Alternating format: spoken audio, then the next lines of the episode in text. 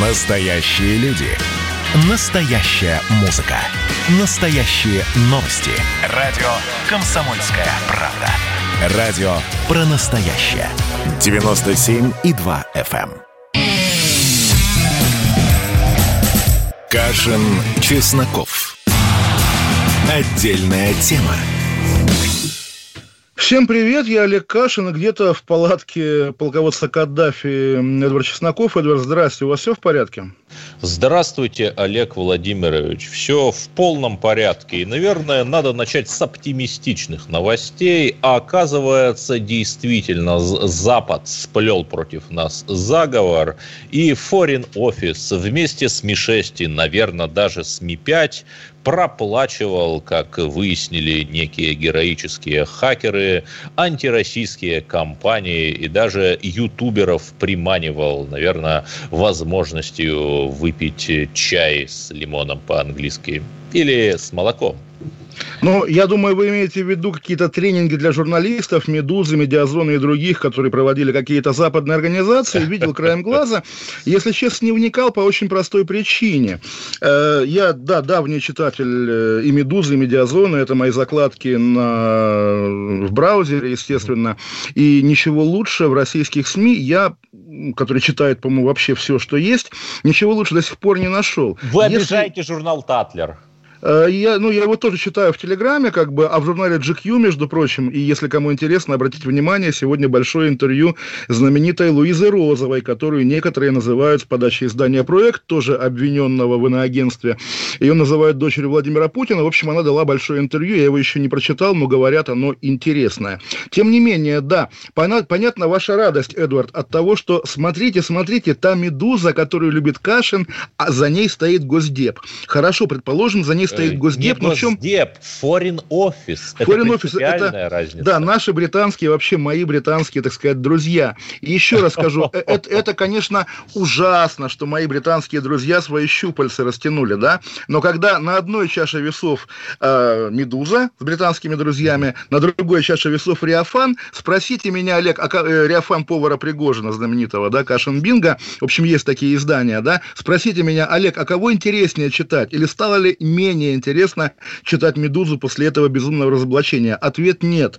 И если так получается, что у Foreign Office есть как бы ресурс на поддержку тех изданий, которые дают хороший продукт, продукт не, не станет плохим от того, что Эдвард его разоблачает. Ну, не, знаю, Ариафан... не знаю, а почему же нельзя Ариафан. быть честным и просто написать? Вот, ребята, ну финансирует нас Foreign Office. Это же честно по отношению к читателям. Не, ну, наверное, да. И более того, я бы не стал говорить, что что тренинги есть финансирование, хотя, понятно, можно так их интерпретировать. Вот, много кто финансирует. Есть знаменитый бывший олигарх Зимин, который спонсор, по-моему, всех, включая Навального, да, есть много кого. Ну да, с некоторых пор возник такой стандарт, что вот есть издание модное, интересное и вроде бы честное, то есть когда ты, по крайней мере, подвоха не замечаешь. И э, с некоторых пор, да, хороший тон не говорить, кто его инвестор, кто его акционер. Потому что, да, естественно, там в 2003 году это было не принято, потому что были другие стандарты, другая традиция. Но потом, когда с одной стороны государство душило, давило какие-то нелояльные ему медиа, а с другой стороны вырастали какие-то э, травиночки сквозь асфальт, потому что, конечно, вот мы называем эти имена грозно звучащие по меркам 21 года. Медуза, Медиазона, проект, важная история, там что-то еще. Это же абсолютные капли в море вот большого медийного потока, в котором федеральные каналы, комсомолка, Пригожинские медиа, там все что угодно. И на этом фоне, да, вот как там два прыща, торчат медуза и медиазона. Ну, слушайте, если в, вам зачем их обвинять, Понимаете, чтобы вообще был тотальный асфальт? Я же логике могу сказать, что 10 суток или сколько там рэперу Хаски в Краснодаре – это капля по отношению к полутора годам, э, которым приговорили испанского рэпера за оскорбление короля. Но я же так не говорю. Нет, почему не говорите? Вы регулярно про этого рэпера, я, собственно, кроме, кроме вас от, не, про него и узнаю, ни, ниоткуда не узнаю. Поэтому да. Нет, ну, естественно, так, конечно, естественно... вы ниоткуда не узнаете, потому что рукопожатная общественность не подписывает открытых писем в поддержку этого испанского рэпера. Ну, я тоже не готов подписывать, тем более, что, надеюсь, вы свою подпись поставили. Будем считать, что она как бы от а меня. Но все-таки, Эдвард, не-не-не, секунду. Почему для вас, да, для обозревателя или там замредактора, не помню, какая у вас точная должность, национальной газеты, почему для вас важно как-то поплевать в сторону маленьких-маленьких дурацких медиа? Если они подождите, плохие... Подождите, э, «Медуза» — это весьма популярная медиа, и на вечернюю «Медузу», как нам рассказывают, подписаны десятки, а может и сотни тысяч человек. Это не маленькие медиа. Ну, я еще раз скажу, что если бы «Медуза» была некачественная, была бы плохая, на нее было бы подписано меньше. И проблема, системная большая проблема российского государства в медиа, по крайней мере, что со своим гигантским денежным ресурсом оно, в общем, не в состоянии сделать ничего. У Посмотрите... холдинга «Патриот Медиа», между прочим, 20 и больше миллионов читателей в месяц. Да, и э, они есть. тоже некачественные или качественные? Это тонкий вопрос. Нет, это толстый вопрос, абсолютно очевидный. Все издания холдинга «Патриот» абсолютный кал. Извините, конечно, их а. невозможно читать. А да, если 20 читать, миллионов читателей есть, реальных читателей. А знаете, как это происходит, да, Эдвард? Ну, не знаю, вы, наверное, скажете мне про бота Физольгина, который да, нет, читает ну, вот, бота Физольгина, потому что, как, как мы слышали, по крайней мере, да, в эту группу входят буквально боты Изольгина, но все-таки вот есть такой агрегатор Яндекс Новости, который для очень-очень многих людей, которые не такие аддикты медийные, как мы с вами, но, по крайней мере, хотят знать, что происходит. Люди заходят в Яндекс Новости, забивают, допустим, Алексей Навальный. Что нового по Навальному? И дальше выходит миллиард ссылок. Экономика сегодня, «Мир и мы», там финансовые новости, народные новости, какие-то неизвестные названия газет, которые все на самом да, деле... Да, да, и точно, да. точно таким же образом их буржуинский Google ранжирует приоритетность выдачи и, например, совершенно убирает из выдачи националистический Брайтберт. Ну, so it goes, как говорится. Вы знаете, это самое смешное, что поскольку, да, Яндекс, великий Яндекс, национальное достояние, в итоге стал филиалом медиагруппы «Патриот» по выдаче новостей, я сам пользуюсь как бы гуглом для чтения новостей на русском языке, и вот я прямо при вас забиваю в новостях Эдвард Чесноков, и знаете, что мне выдает э, Google? Я он выдает... думаю, что он выдает о том, что газета «Известия» обнаружила универсального эксперта. Я прав? это, упаси Боже, он выдает миллиард ссылок на наши с вами эфиры. Поэтому все было в порядке, все нормально. Да, вы знаете, Яндекс выдает ровно то же самое. Да, и сегодня антимонопольная... Да, хотите, хотите, я расскажу просто эту историю да, давайте, про это. Да. Она очень забавная. Э, газета «Известия» времен бури и натиска. У меня там были знакомые. Им периодически... Это был 2015 год. Им периодически был нужен человек, который вот что-то такое бы комментировал. И я там комментировал практически все. Архитектуру, политику, литературу, образовательную политику и так далее, и так далее. И вот э, по-моему, инсайдер написал невероятно смешную статью. Газета «Известия» обнаружила универсального эксперта. Ну, вот так вот.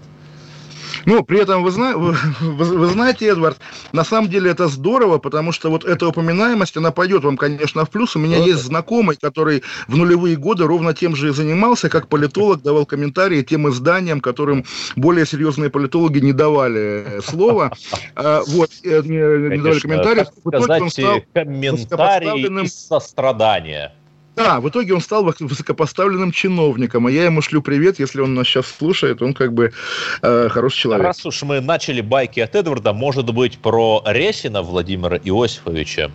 Да, давайте, конечно, а, скажем контекст все-таки, потому что мы с Эдвардом узнали о 85-летии Ресина из телеграм-канала депутата Слуцкого, знаменитого по истории с харасментом. А о депутате Слуцком самое интересное, секрет его непотопляемости и жизненного успеха, что говорят, что внебрачный сын Владимира Ресина. Ну, вы ну, понимаете, и... говорят, э, что Олег Кашин работает на э, администрацию президента и Ми-6 одновременно, причем получая деньги от тех и от других. Да, ну много чего говорят. Нет, ну, если говорят вот так, то что делать будем? Завидовать будем. Тем ну, более, нет, что реально, реально Слуцкий к Ресину очень близок объективно. Это все знают, все видели неоднократно. Итак, ваша байка про Ресина. Это не байка, это истинная быль, ибо Владимир Иосифович был тем человеком, кто дал мне дорогу на радио. В 2010, по-моему, году или в девятом был такой прекрасный лужковский проект «Студенческое правительство», в котором я состоял. Я был дублером руководителя департамента семейной и молодежной политики, и каждое лето мы, дублеры, выступали на заседании правительства Москвы. И вот мне достался очень сложный вопрос, на который нужно держать доклад. Конечно, написать доклад мне помогли э, старшие товарищи вот из этого проекта, опытные юристы. Доклад был о разграничении полномочий между городом Москвой и муниципалитетами города Москвы э, в части ранжирования нормативно-правовой базы. Очень сложная вещь. Вот я читаю доклад, на заседании правительства, там, в бывшем особняке московского генерал-губернатора, а Лужков тогда был в отпуске и председательствовал Ресин. И вот после этого абсолютно блистательного с юридической точки зрения доклада, из которого я сам ничего не понял, практически как Брежнев, записавший в своем дневнике, прочел мемуары, Владимир Иосифович выдержал такую хорошую паузу. Он хороший политик и сказал, ну, господин выступающий, я вам скажу, у вас хороший голос – Понимаете? Да, и с тех пор как бы вас радиостанции рвут на части. Но вот про Ресина самое интересное для меня, по крайней мере, потому что в те годы я его тоже наблюдал, когда между Лужковым и Собяниным довольно долго нового мэра не назначали, и про Собянина никто еще не знал, что он будет мэром, и Ресин был ИО мэра. И за это время он успел подвергнуть ревизии, он, да, сам как бы часть организма Юрия Лужкова, он подверг ревизии вообще все, что делал Лужков, вплоть до предложения снести Петра Царицелевского, да. Таки человеком, который выпустил э, Рокоссовского был, по-моему, Лаврентий Павлович Берия. Так вот именно. И так память. мы видим, на самом деле, модель путинского преемника, что Путин выберет себе преемника, и этот преемник разрушит Крымский мост, вернет украинцам Крым, и там не знаю, что еще сделает, и ну, признает, признает олимпийскую мочу. Да. Олег Владимирович, я думаю, что он помирится с Навальными, назначит Уходим на две минуты, Эдвард, вернемся, будем говорить о самом важном. Оставайтесь с нами, друзья. Кашин, Чесноков. Отдельная тема.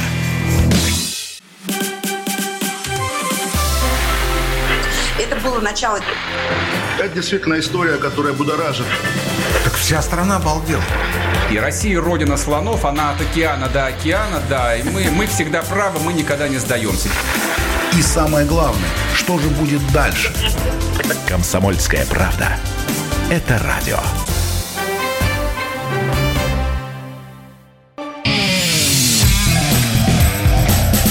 Кашин, Чесноков. Отдельная тема. Олег Кашин, Эдвард Чесноков. Отдельная тема. Печальная новость, хотя, как бы что называется, я думаю, не я один впервые услышал это имя писательницы Аделины Шелдон, которой было 20 лет и которая в Москве умерла от голода. Эдвард, вы не поверите, но очевидно там что-то с головой, потому что вряд ли можно умереть от голода. У нее была какая-то диета, и, как пишет московский комсомолец, и дома не было вообще никакой еды и сил вызвать скорую ей не хватило, но реально была такая писательница, причем очень странная биография, то есть ее книги изданные, да. Да, и что а, она родом из Одессы. Родом из Одессы, писала книги с 12 лет, в 15 лет поступила в Эдинбургский университет на специальность бизнеса и экономика, увлекалась конным спортом, классическими бальными танцами, фортепиано. Интересно, Вообще, кто ее папа? это вот типичная такая элитарная, я не хочу ни в коей мере, да, царство и небесное, я не хочу ни в коей мере нападать, но вот просто судя по биографии, это далеко не каждый может позволить, только выходцы из очень состоятельных семейств, вот ну, такие просто, да, очевидно, фамилия выдумана, и хотелось бы знать да, фамилию да, реальную. Конечно. Вот опять-таки давайте вбросим, как бы, что называется, в мировой эфир этот вопрос. И еще одна новость, которая вам, я думаю, как вот человеку, регулярно заботящемуся о русских за границей, и также меня впечатлила, база сообщает, что на Бали, то есть в Индонезии, арестовали россиянку, которая, оказывается, виза запрещает заниматься социальной активностью, а она участвовала в рождественском балу и опубликовала в Инстаграме селфи на фоне бала, и вот за это ее посадили натурально в тюрьму, коморку с железной бал решеткой вместо на Бали, надеюсь, не бал у Воланда это был.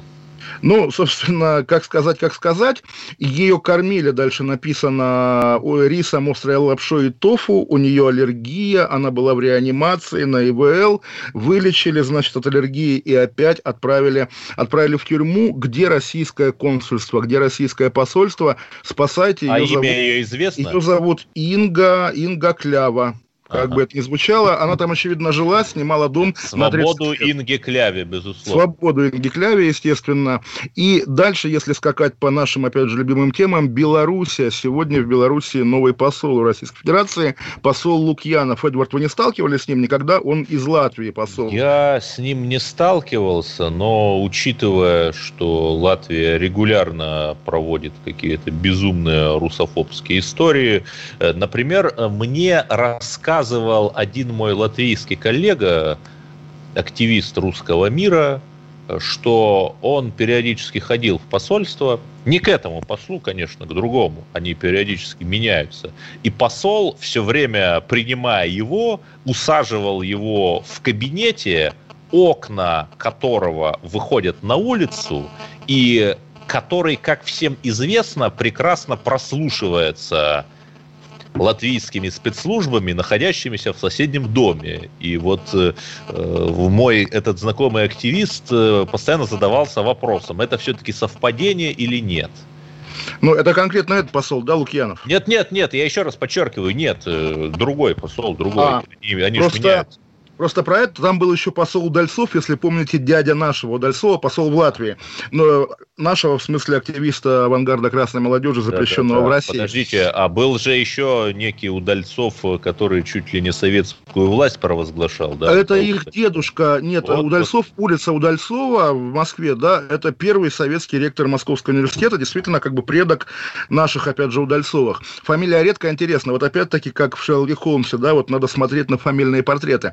Но про этого Лукьянова я сам его имя да, услышал это впервые. Баскервилей. Да, э, впервые это имя услышал вчера, но биография завораживающая. То есть контекст такой, да, что ну, вот как раз самое печальное и самое настораживающее в, в этом назначении новый посол России в Минске, что в Латвии, которую вы, Эдвард, правильно, наверное, описываете как не очень дружественное государство по отношению к России, да, в, Латвии, в Латвии Россия никаких особенных успехов на дипломатической ниве не, не имела, да, и человек, вот не имеющий успехов в Латвии, русофобская Латвия, поехал в русофобскую Белоруссию. Новый ли это Бабич, не знаем, но биография у него такая. Он ровесник Владимира Путина и тоже закончил Ленинградский университет. Возможно, они тогда познакомились, но это как бы предположение. Однако дальнейшая его биография, он э, диплом по специальности английский язык и литература. Дальше он был переводчиком в НИИ «Импульс» оборонном, потом замсекретаря правления Ленинградской организации Союз журналистов СССР, потом зам зампред э, представителя МИДа в Ленинграде, в советском зачем, непонятно такое представительство было, и потом замдиректора Эрмитажа. То есть такая абсолютно КГБшная карьера под прикрытием. Но если журналист, то хотя бы человек понимает, как работает медиа. Вы знаете, По профессии США... переводчик. Да. В газетах он не работал все-таки, да? А дальше он работал в Дрезнер-банке. Тоже интересная изгиб судьбы. В общем, такая история.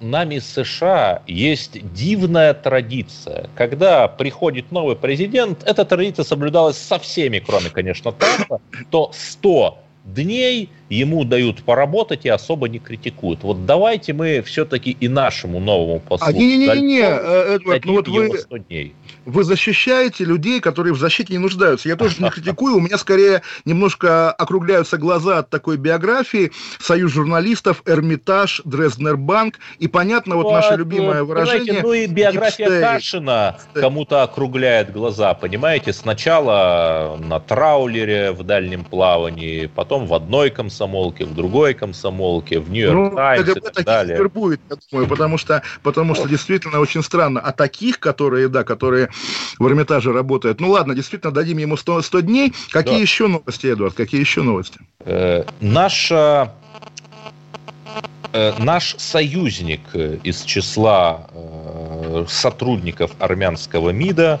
Анна Нагдалян, пресс-секретарь МИД Армении. Армянского МИДа буквально в прямом смысле, да? МИД да, нет, прямом, нет, не армянского радио, конечно, в прямом э, смысле возмутилась тем, это ее заявление опубликовано в телеграм-канале Аббаса Джумы, что в Феофан. территориях, которые Азербайджан называет оккупи... Э, освобожденными, а Армения оккупированными, происходит надругательство над памятниками победы Великой Отечественной войны.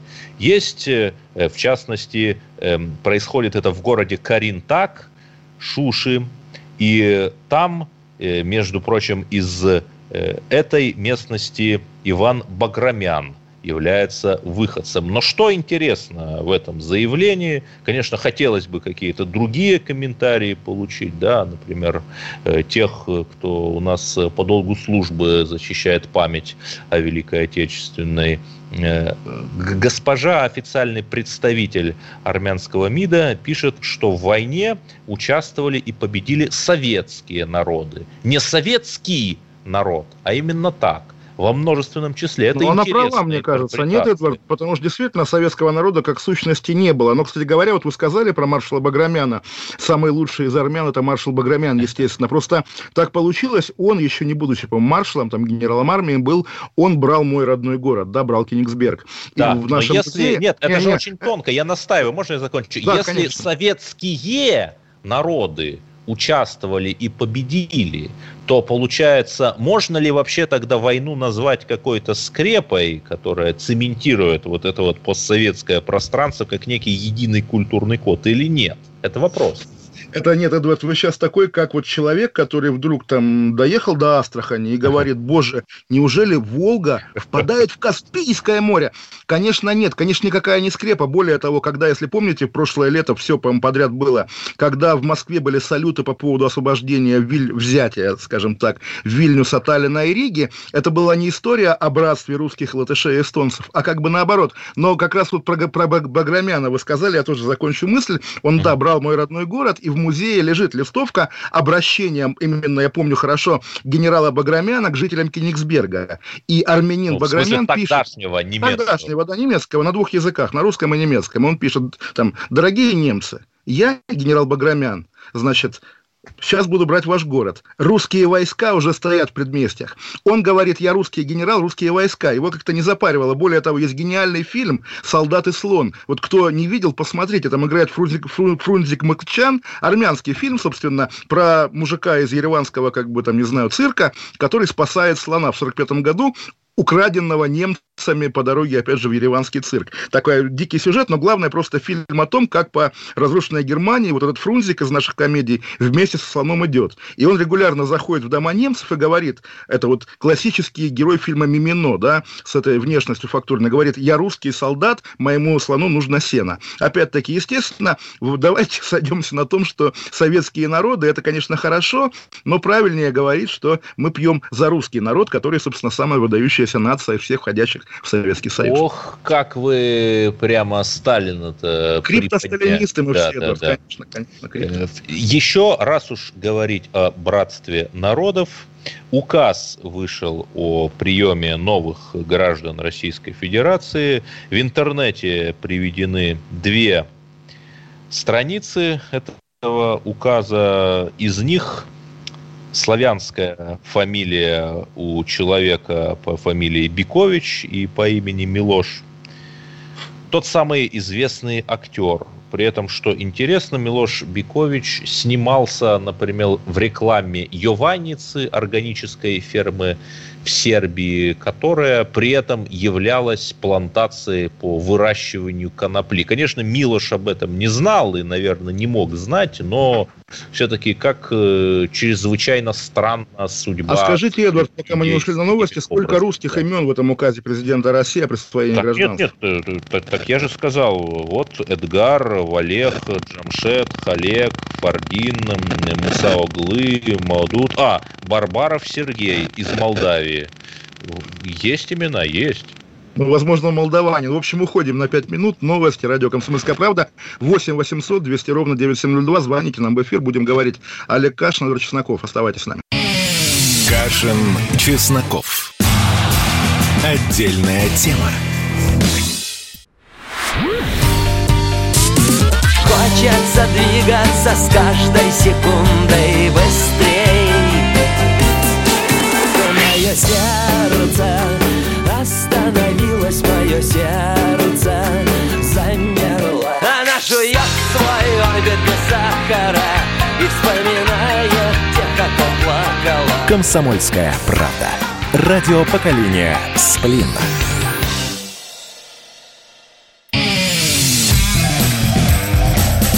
Кашин, Чесноков. Отдельная тема. Олег Кашин, Эдвард Чесноков, 8 800 200 ровно 9702. У нас Василий из Тверской области на связи. Василий, здрасте. Добрый вечер. Добрый. Я хотел бы сказать, что русские фашисты не курят и не Так. пьют, а пьют и курят только занюханные русские националисты.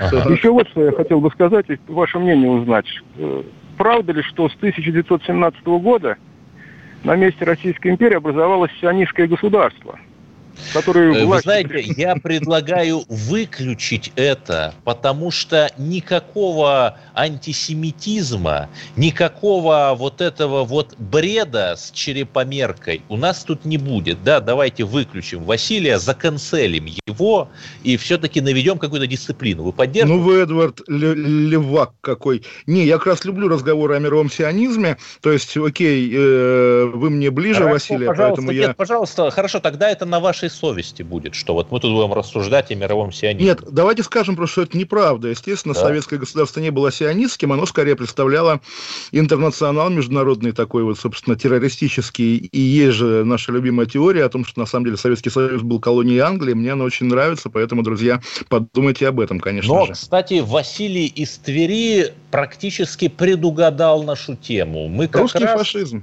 хотели об этом поговорить. И теперь главное на сегодня русская фашистская дня – это Ирина Солдатова. Я сомневаюсь, что она подаст на меня в суд за такую дефиницию, ибо она сейчас находится в розыске в связи с тем, что, будучи министром здравоохранения Омской области, не так много, кстати, всего лишь полгода, она отметилась грандиозными распилами и теперь сбежала. Ну, ладно бы сбежала, пилила, но в чем же проблема? Кстати, ущерб областному Минздраву оценивается в 105 миллионов рублей. А не написано, Эдвард, когда она работала министром? Это же самое интересное. Нет, в русских 2020 году, в А разгар месяц? ковида, Месяц, когда, когда, когда ее сняли? Просто... это в ноябре август или- 2020 года, О, по-моему. То есть она Да. была, она была министром в тот период, когда Алексея Навального омские врачи откачивали. И на самом деле не думайте, Эдвард, что я сошел с ума и постоянно думаю о Навальном. Я думаю, логика такая. Поскольку, да, омские врачи стали федеральной темой, наверное, внимание Москвы оказалось приковано к Омску. И тут-то Москва и удивилась, что, оказывается, там такой министр, что ого-го. Не было бы отравления Навального, может быть, она так бы и сидела на своей позиции и нормально бы обогащалась. Но ведь что же здесь интересно? Э, Она несколько лет назад в декларации о доходах своей за 2018 год декларировала жилье в Приморско-Ахтарске. То есть нет, в Объединенных Арабских Эмиратах которое, по оценкам журналистов, э, может стоить э, и 100 тысяч евро, и больше. И возникает вопрос, а вот это что? Это вообще нормально, что чиновник декларирует жилье в другой стране, фактически имеет связь с зарубежной юрисдикцией и при этом занимает ключевой пост. Нет, я понимаю, человек 20 наших народных избранников, в том числе и от партии власти в Думе, вполне официально владеют имуществом в Испании. В той самой Испании, где маршируют настоящие неонацисты и которые вводят против нас санкции. Ну, вы знаете, Эдвард, вот я, конечно, тоже патриот, да, но вот этого пафоса не потому, что я в Англии, собственности у меня здесь нет, а просто не разделяю этого пафоса. Ну да, Это если человек, если русский человек богат, успешен и преуспевающий, почему бы ему не купить дом в теплых краях? Это Подождите, у нас чиновники должны быть национально ориентированы или на какую-то другую страну а это же не влияет, Эдвард. Гоголь написал «Мертвые души в Риме», как мы Гоголь знаем. не был чиновником. Гоголь, Гоголь, Гоголь был Гоголь выше был чиновника. Да, и конечно. понимаете, да, Зато если... Салтыков-Щедрин, который чиновником был, и Державин, который чиновником был, они имущества за границей не имели. Но Гоголь повыше их, и вот буквально, да, про Эмираты я вчера, причем я вчера купился. Вот мы говорили про день депортации чеченцев, опять-таки Кашин-Динго, куда ж без Кадырова. И в инстаграме певца Стаса Михайлова, моего любимого, я увидел фотографию, где он обнимается с Кадыровым, Стас Михайлов, Да-да. на фоне сияющих небоскребов. Я подумал, ого, какой стал Грозный. Я помню, как начиналась Грозный Сити, я ездил на открытие, а теперь прямо целая как бы линия, да, вот такая. Нет, оказалось Дубай, Дубай. То есть Рамзан Ахматович в суровый день для своего народа отдыхает в Дубае, знает, что не отдыхает, знает, что там выставка вооружений, но тем не менее, да. И, в общем, Дубай как бы, да, такой как бы, ну, зона российских интересов, наверное, в том числе, по крайней мере, по Кавказской линии. Поэтому не вижу проблемы. Пускай люди имеют, главное, чтобы они все декларировали и не скрывали. Наверное, ну, да, так. да, особенно как э, Ирина Солдатова, которая нанесла ущерб омскому здравоохранению на 105 миллионов. Конечно, пусть, пусть обогащаются и одубаиваются. Согласен. Нет, но на самом деле просто так можно прийти, понимаете, да, к железному занавесу и к тому, о чем мы говорили, что любой косой взгляд или, наоборот, не косой, а заинтересованный взгляд на иностранца – это уже состав преступления. Поэтому давайте не будем охотиться на ведьму. У нас, говорят, есть звонок еще один. Алло, алло. Анатолий из Солнечногорского района, наш старый знакомый Анатолий, насколько я понимаю, да? Алло, да, да, да, да, добрый вечер. Вот, у меня два как бы вопроса. Один вопрос Эдварду, один вот Олегу. Значит, Эдварду вопрос такой. Вот Шульман вчера на радио «Эхо Москвы» хвасталась, что она как бы собрала донатов на 4 миллиона рублей за один стрим. Вот что, как бы, Эдвард об этом думает? Вот, ну, Анатолий, вопрос. вы знаете, просто одну и ту же шутку шутить на протяжении долгого времени, наверное, уже не серьезно. Шульман молодец, что собрала эти деньги, они пойдут на... Спасибо, Анатолий. Пойдут деньги на ОВД-инфо и на поддержку политзаключенных. Дело благое, хорошее, и, естественно, мы с Эдвардом, как молодые стримеры, естественно, ей завидуем, потому что если бы мы объявили сбор денег, уж не знаю на что, на конную статую... Ну, кстати, там, именно Шульман придумала концепт гибридный режим. Ну, на самом деле, да, но при этом скорее это концепт, э, режим, про который я не понимаю. Назовем-ка мы его гибридным, но не будем злословить. Естественно, Екатерина Шульман важнейший феномен современных российских медиа, по крайней мере, и, что называется, среды. Если у нас еще звонки? У меня есть вопрос к Кашину, который да. регулярно задает наш читатель, он не может дозвониться. Олег Владимирович, вы говорили, что есть газета «Гвардиан», которая против Брексита, и которая, в общем, такая вот э, оппозиция э, британскому э, мейнстриму властному. А когда обсуждался казус Скрипалей, кстати, скоро три года будет, то было ли хоть одно СМИ, за исключением, конечно, РТ и ОРТ, которое бы предлагало версию, ну, отличающуюся. Украинская ДРГ, это, наверное, да, украинская ДРГ.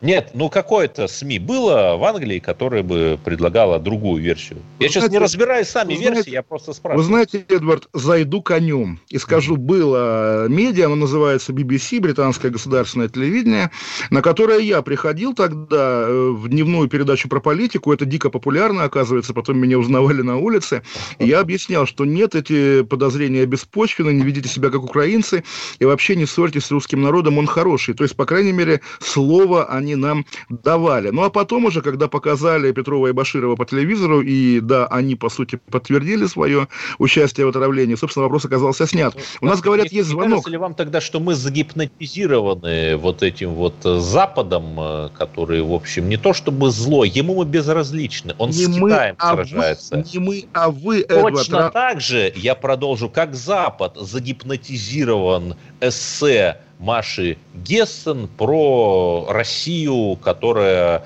спит и видит, как бы высадить десант над капиталистским холмом.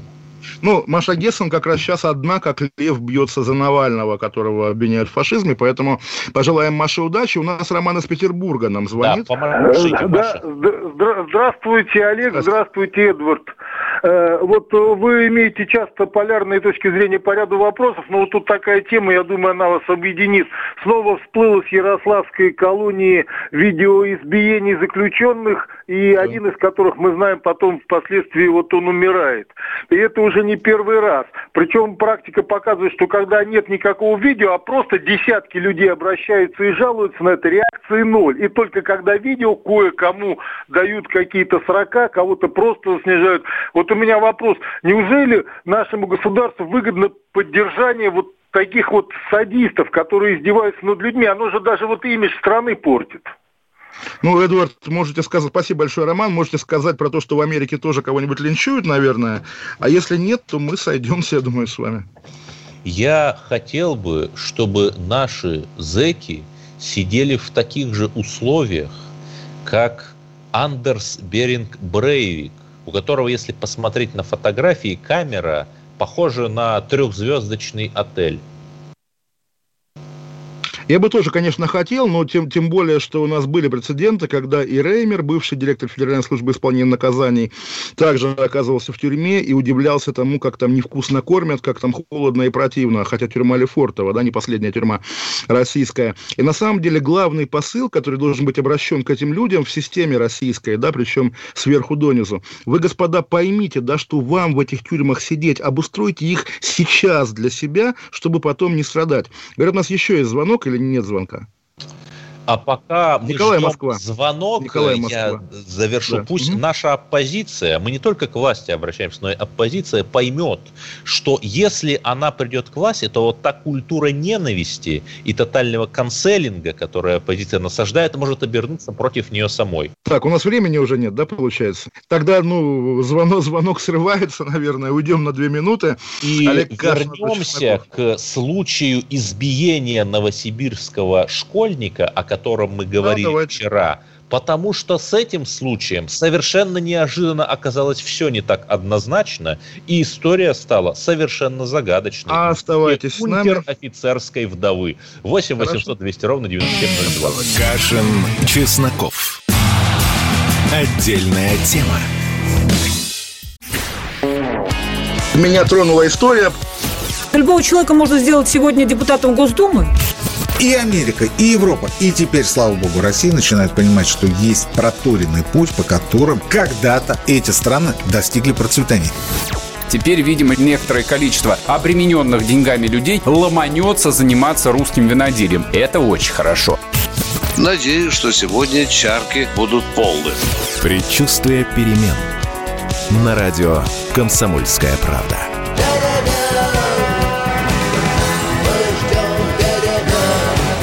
За все хорошее против всего плохого.